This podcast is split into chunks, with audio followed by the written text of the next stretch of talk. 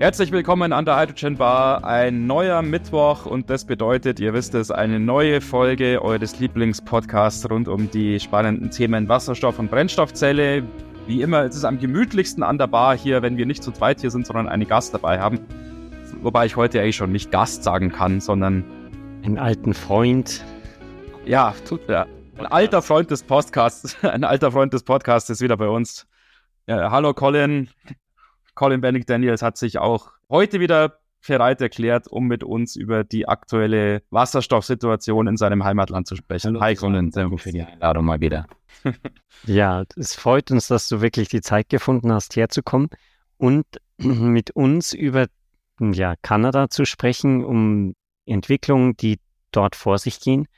Äh, man hört ja immer wieder jetzt hier in Europa irgendwelche News von, von großen Projekten, von neuen Initiativen, die da im, im Bereich Wasserstoff gestartet werden. Wie ist denn dein Gefühl als hm. quasi jemand, der in beiden Welten lebt? Ähm, ganz so aus dem Bauchgefühl. Geht da viel vorwärts? Also siehst du die, die Entwicklung auch? Ja, also ich glaube, letztes Mal, als wir gesprochen haben, hatten wir das Thema auch angesprochen, dass sehr viel geplant ist, und bisher noch nicht so allzu viel passiert ist. Ich würde sagen, ich habe auf jeden Fall vor, also Schritte ge gesehen, gespürt, auch in den Projekten, wo ich drin arbeite oder tätig bin.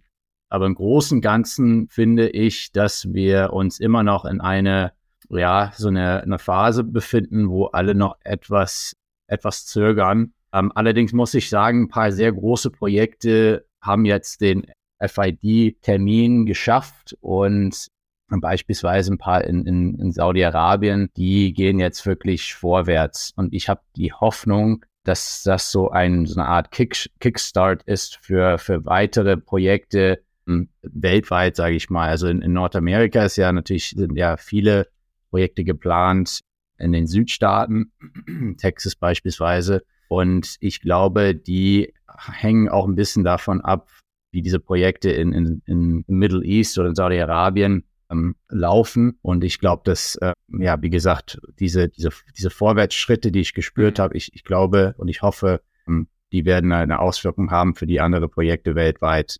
Wenn wir mal konkret zu einem Thema kommen, was in Kanada so ein bisschen in den News ja gerade ist, in den, ja, ich will nicht sagen Schlagzeilen, so, so, so prominent ist dann auch nicht, aber ja durchaus sehr interessant. Die Aktivitäten in Neufundland. Wir hatten ja letztes Jahr, als du schon mal hier bei uns zu Gast warst, über diese Partnerschaft oder wie man es nennen möchte, die Kanada mit Deutschland abgeschlossen hat, wo auch der Bundeskanzler ja dann zu Besuch war und so weiter, schon mal gesprochen.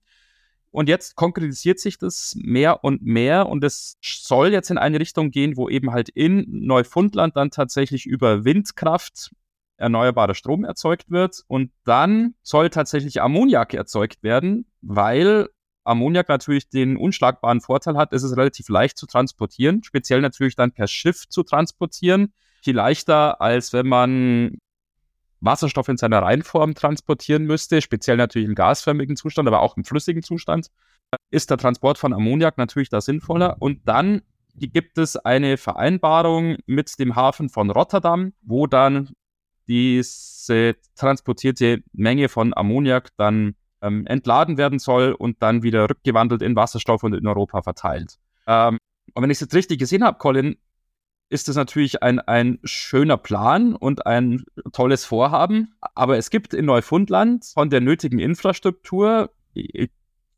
zumindest soweit es mir jetzt bekannt mhm. ist, noch nichts.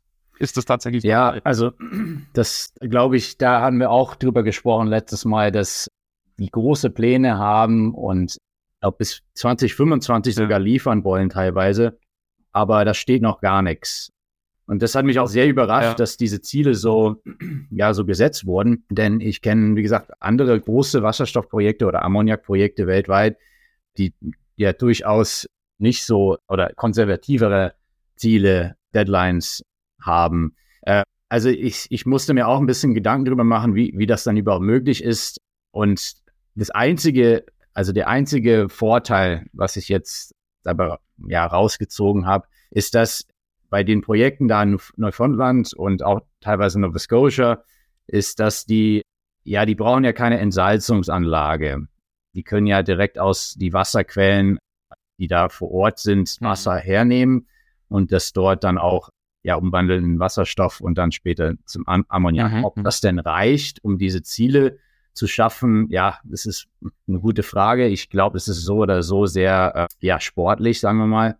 Aber das ist wenigstens mal ein Vorteil.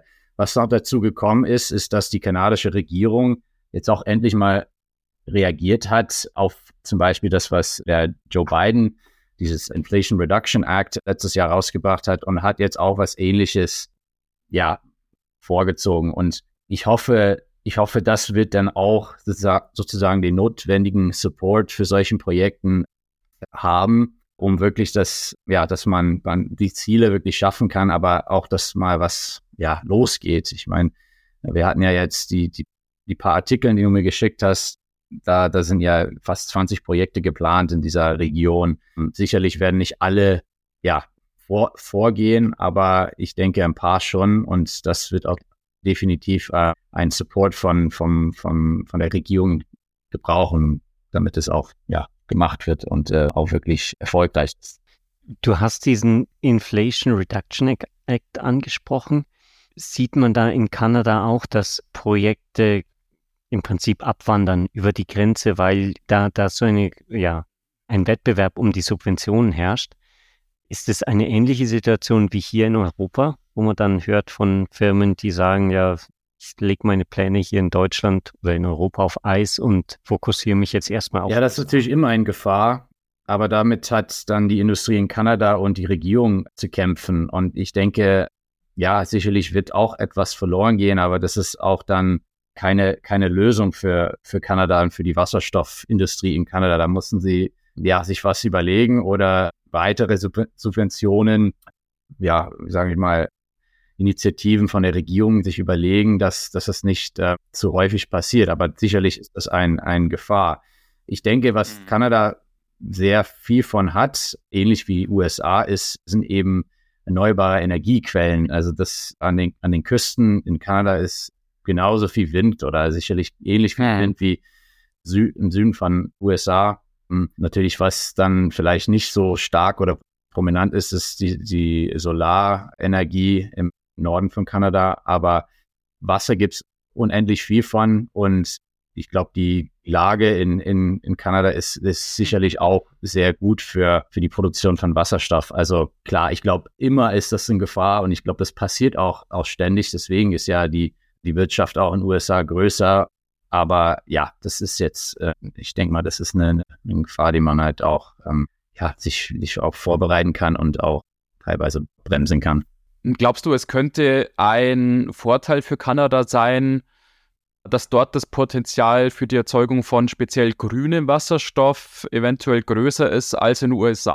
Wir haben uns vor kurzem, Johannes und ich, den aktuellen Hydrogen Insights Report vorgenommen, wo die Erzeugungskapazität für Nordamerika relativ detailliert aufgeschlüsselt war, beziehungsweise die Aktivitäten, auch die Investmentprojekte, die dort anstehen. Und wir haben gesehen, dass speziell in den USA viele Projekte trotzdem noch auf die Verwendung von Erdgas setzen, wo dann über Reformierung Wasserstoff erzeugt werden soll und mit Carbon Capture und Storage eben dann CO2 abgeschieden werden soll, weil man dort einfach natürlich auf seine vorhandenen fossilen Ressourcen zurückgreifen möchte und über Carbon Capture und Storage die CO2-Emissionen dann trotzdem im Rahmen hält. Aber das könnte doch zumindest nach meinem Verständnis so ein Bonus für Kanada sein, wenn dort wirklich echter grüner Wasserstoff aus Windkraft oder vielleicht zum Teil auch aus Photovoltaik erzeugt wird und für den Export dann tatsächlich angedacht ist, zum Beispiel eben in Form von Ammoniak, weil die Europäer, wir sind ja immer auf die 100, wir sind ja immer auf die 150 Prozent perfekte Lösung aus und mhm. wollen natürlich erstmal grünen Wasserstoff haben. Und für den Export ist doch dann wahrscheinlich Kanada in einer angenehmeren oder besseren Ausgangsposition als es jetzt zum Beispiel die USA. Ja, äh, ich, ich glaube, das ist eine, ja, eine schwierige, eine schwierige Frage, weil ich meine, wir haben ja das Problem, dass das Wasserstoff noch nicht in ausreichenden Mengen produziert wird. Und klar, alle wollen grünen Wasserstoff haben und es ist auch, ist auch gut, dass in, in Neufundland und Nova Scotia das, das geplant ist, äh, grünen Wasserstoff. Allerdings der Vorteil von natürlich vom blauen Wasserstoff ist, dass es auch heute relativ wettbewerbsfähig ist mit grauem Wasserstoff und in vielen Fällen gibt es ja, man muss ja nicht von neu aus, von neu an abbauen. Es gibt ja Infrastruktur, was vorhanden ist und dann kann das ja von grau zu blau umgewandelt wird, werden mit dieser Carbon Capture Technologie. Ich glaube, ob das ein Vorteil ist für Kanada, das ist leider ein bisschen früh zu sagen. Ich glaube, jeder wird so ein bisschen gucken, was der andere macht. Und ich meine, das hat man ja auch rein an diese äh, IRA, Inflation Reduction Act gesehen, dass Kanada erst auch mal abgewartet hat, hat was denn die, die amerikanische Regierung macht, bis die reagiert haben. Und das ist leider immer ja, so ein bisschen das Problem in Kanada. Wir, wir sind natürlich sehr abhängig von den, von den Amerikanern, äh, aber nichtdestotrotz, trotz, ich glaube, dass wir da im Osten Teil von Kanada grünen Wasserstoff produzieren, ist keine schlechte Sache. Ich glaube, die, die, die größte, hm, ja, das größte, die größte Herausforderung ist, dass es auch wirklich getan wird und auch möglichst schnell gemacht wird. Und dann hat man ja auch ja, dann kann man auch sagen, dass wir den grünen Wasserstoff haben und liefern können. Aber bisher ist es ja, ja, das sind alles aus meiner Sicht erstmal nur Wünsche oder ja, schöne, schöne Rede, Redung, Reden, die man hört und mehr auch nicht. Also ja, um die, um die Frage genau zu beantworten, ich glaube, das ist leider ein bisschen ja. früh zu sagen. Noch ein anderer Gedanke, der mir jetzt gekommen ist, ist ja, Kanada ist ein Industrieland Kanada kann wahrscheinlich den, den Wasserstoff auch gut selber verbrauchen. Und da ist, stellt sich mir natürlich die Frage, gibt es da auch Projekte, die dann einfach sagen, hey, wir können den Wasserstoff hier herstellen? Also lass da irgendwie eine Pipeline bauen Richtung Toronto oder mhm. diese, diese ähm, Industriezentren und dann einfach den Wasserstoff selber verbrauchen, statt dass wir den an ja, also klar, das Wasserstoff wird auch in Kanada benötigt. In Alberta ist mal wieder ein, ein gutes Beispiel. Da haben wir ja vor, oder da arbeiten die ja gerade an einer großen blauen Wasserstoffanlage, die sich an einem existierende Pipeline oder zum Teil existierende Pipeline an, angeschlossen werden soll und der Rest soll sogar, glaube ich, als flüssigen Wasserstoff transportiert werden. Ich glaube, dass, ja, das braucht man. Also man, man braucht ja diese Abnahme um auch ein bisschen diesen Risiko zu, zu verteilen. Das sieht man ja auch in Europa mit diesem Hydrogen-Netzwerk zwischen diese Konsortien, was ja durch geteilt wird durch Holland und Deutschland und da sind ja sehr viele Abnehmer, aber auch Produzierer von, von dem Wasserstoff. Ich glaube, wenn du das nicht hast, kannst du jetzt nicht einfach äh, unbedingt grünen Wasserstoff oder blauen Wasserstoff produzieren in, in so großen Mengen in der Hoffnung, dass die von anderen Ländern abgenommen wird. Und ich glaube, in Ontario, ja, das, das ist mein Gefühl, dass wir da mhm. immer noch schon sehr hinterher sind, sein. Und ich glaube, in Quebec hatten die ja auch jetzt schon mal angefangen, Wasserstoff zu produzieren, aber da sind, da ist die Infrastruktur, glaube ich, noch nicht ja, reif genug oder ausgebaut genug, um den Wasserstoff abzunehmen. Und das, aber das ist, glaube ich, ein ganz anderes Problem was, äh, was die Regierung in, in Ontario mhm. sich mit befassen müssen. Aber ja, also es gibt definitiv äh, Abnehmer von Wasserstoff in Kanada und ich glaube auch Projekte, die, die hoffentlich auch eine, eine Auswirkung haben werden, wenn die auch wirklich ähm, erfolgreich sind. Das ist aus meiner Sicht ja eine interessante Fragestellung, auch deshalb, weil zur Infrastruktur natürlich die Erzeugungsanlagen auf der einen Seite gehören, aber auf der anderen Seite, wenn der Wasserstoff dann innerhalb Kanadas verbraucht werden soll, natürlich auch die mhm. Verteilung gelöst werden muss. Und jetzt ist es natürlich so, dass die Gegenden, wo dann Wasserstoff erzeugt werden soll oder wo dann diese Windräder für den erneuerbaren Strom stehen sollen, ja, jetzt dann halt in Neufundland sind oder in Nova Scotia, Labrador, wie du es erwähnt hast. Also sehr weit von wirklich den Industriezentren entfernt, die du erwähnt hast, Johannes. Und da könnte ich mir jetzt vorstellen, ist es doch so eine generelle Fragestellung, ist es jetzt attraktiver für mich vor Ort, zum Beispiel eben dann halt Ammoniak dann in Neufundland zu erzeugen und sofort nach Europa rüber zu schippern, und da halt teuer zu verkaufen, weil die Europäer für das grüne Zeug sozusagen bereit sind, jeden Preis zu zahlen. Mhm. Oder muss ich mich um die Verteilungsinfrastruktur zu den Industriezentren in Kanada kümmern und muss ich da eventuell halt Pipelines aufbauen oder muss ich da ein Verteilnetz auf der Straße aufbauen oder wie auch immer, um dann eben nach Toronto zu kommen oder nach Quebec oder sogar nach Vancouver rüber, rüber sogar. Das ist ja, glaube ich, eine wirtschaftliche Überlegung, oder? Vielleicht kommt vom Invest her sogar günstiger, wenn ich das Zeug direkt nach Europa verkaufe. Könnte ich mir jetzt so von außen vorstellen. Ja. Was denkst du dazu? Ich glaube, alle, alle Möglichkeiten müssen, müssen überlegt werden. Klar, der Grund, warum wir ja überhaupt über diese, diese Projekte reden, ist, weil ja diese, dieses Abkommen stattgefunden hat letztes Jahr und weil Europa sich bereit erklärt hat, den Wasserstoff abzunehmen. Ansonsten, glaube ich, würden wir gar nicht über, über die Projekte reden.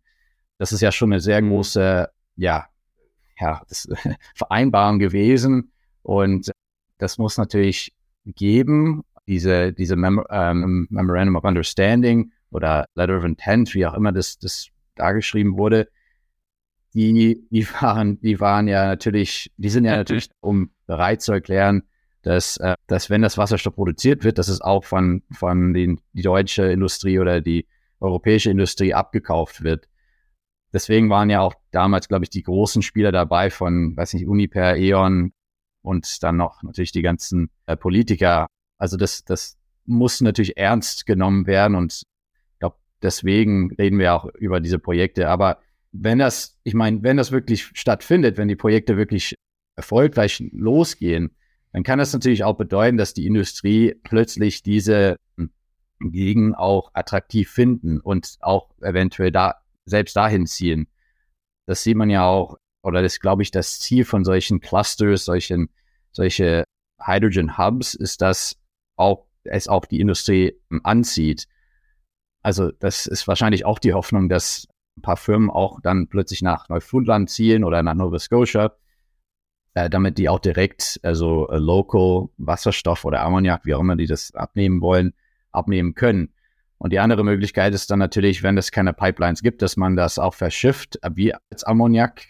Es gibt natürlich auch den St. Lawrence River. Das ist ja auch eine sehr bekannter Fluss, auch damals gewesen, wo, wo Trade stattgefunden hat. Also der, der könnte man auch, den könnte man natürlich auch benutzen, um Wasserstoff nach Toronto oder nach sag mal, ähm, ja, die, die Provinces äh, hinzuliefern, wo, wo natürlich die Industrie ist. Ähm, und dann nach Vancouver, klar, das ist natürlich dann eine größere Herausforderung, aber dafür gibt es dann auch die Projekte in, im westlichen Teil von Kanada, denke ich.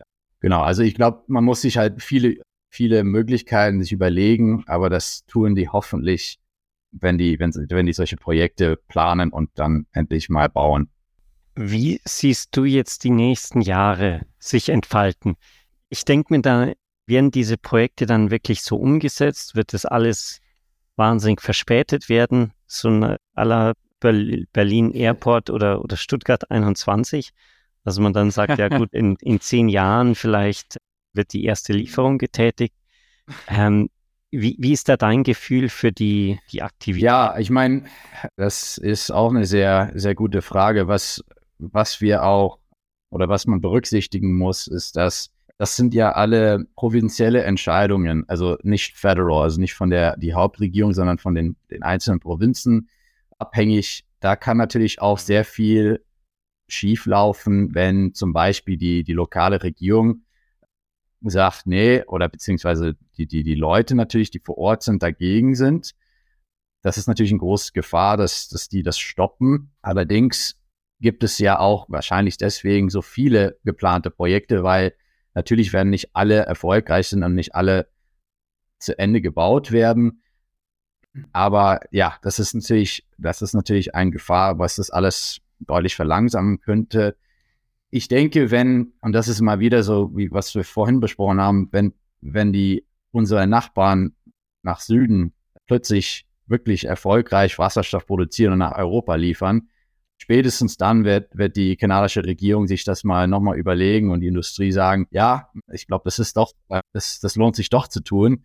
ich habe nur die Hoffnung, dass, dass es nicht darauf äh, kommt und dass die, dass die kanadische Regierung oder die Regierung in Neufundland oder Nova Scotia äh, unabhängig von was unsere Nachbarn zu Süden, zum Süden machen, ähm, einfach reagieren und ja, wirklich diese Industrie auch in Kanada vorwärts treiben, weil ja, wir wissen natürlich alle, wie sehr wichtig das ist. Und Europa hat, hat natürlich auch den Bedarf für, für Wasserstoff weltweit, weil man einfach das nicht zum Beispiel oder zumindest grün äh, in, in Europa ausreichend produzieren kann. Deswegen, oder zumindest in Deutschland. Deswegen haben die ja so viele Treffen und äh, kommen mit, mit anderen Regionen in der Welt für, für Wasserstoff. Und ja, ich denke, oder ich hoffe zumindest, dass das ein Grund genug ist, dass, äh, dass es wirklich schneller vorangetrieben wird als, als, ja, als langsamer. Aber man, ich glaube, ein paar von den Projekten äh, hatten ja auch, haben ja auch diese PPA äh, Agreements äh, ja unterzeichnet, dass, dass die, die, die Firmen auch den Wasserstoff schon bereit kaufen wollen. Äh, und hoffentlich, ja, ist es dann ein, ein, ein Kickstart, um, um den Projekt äh, ja voranzutreiben und schnell durchzuziehen. Vielen, vielen Dank für, für dieses Update, Colin, und deine Einschätzungen zum, zur Wasserstoffsituation in Kanada. Wir würden dich dann in einem Jahr wieder kontaktieren und um ein genau. Update bitten, weil das natürlich ein Thema, weil das natürlich ein Thema ist, das uns in Europa ja auch sehr betrifft, jetzt gerade halt aufgrund dieser Vereinbarungen und und man ja immer deutlicher auch so vor Augen geführt bekommt, auch dass wir in Europa ja niemals in der Lage sein werden, unseren Bedarf an Wasserstoff durch eine Erzeugung in Europa zu decken. Speziell auch nicht in Deutschland da sind wir natürlich ganz, ganz weit entfernt. Und insofern sind solche Vereinbarungen, wie sie eben da mit Kanada bestehen, natürlich auch für Europa hier sehr, sehr wichtig. Und insofern versuchen wir natürlich da so halbwegs am Puls der Zeit zu bleiben und bedanken uns, dass du als Experte uns da auch zur Verfügung stehst und da deine Einschätzungen abgeben kannst. Das freut mich sehr. Falls ihr, liebe Hörer, mit, mit Colin in Kontakt treten wollt oder Fragen habt, auch an uns, dann nutzt gerne das Kontaktformular, das ihr auf unserer Webseite findet, www.hydrogenbar.de oder ihr nutzt unsere E-Mail-Adresse kontakt@hydrogenbar.de. Wir leiten dann entsprechend weiter, wenn es Fragen an den Colin sind oder wenn ihr einfach mit uns in Kontakt treten wollt, dann beantworten wir es natürlich selber. Wir verlinken euch auch wieder die Artikel und News und Papers, die wir heute so uns zur Vorbereitung vorgenommen hatten. Die könnt ihr dann auch selber euch anschauen in den Show Notes. Insofern, wenn euch mehr Details interessieren, dann entweder auf der Webseite, auf der Seite der heutigen Episode oder ihr scrollt in eurem Podcast-Player nach unten und klickt dort auf die Links. Und äh, ja, ansonsten nochmal vielen Dank und wir hören uns dann nächste Woche wieder, Leute, oder? Denke ich. Genau. Bis dahin, eine schöne Woche euch allen und Danke. natürlich auch an dich, Colin. Vielen, vielen Dank für die Zeit.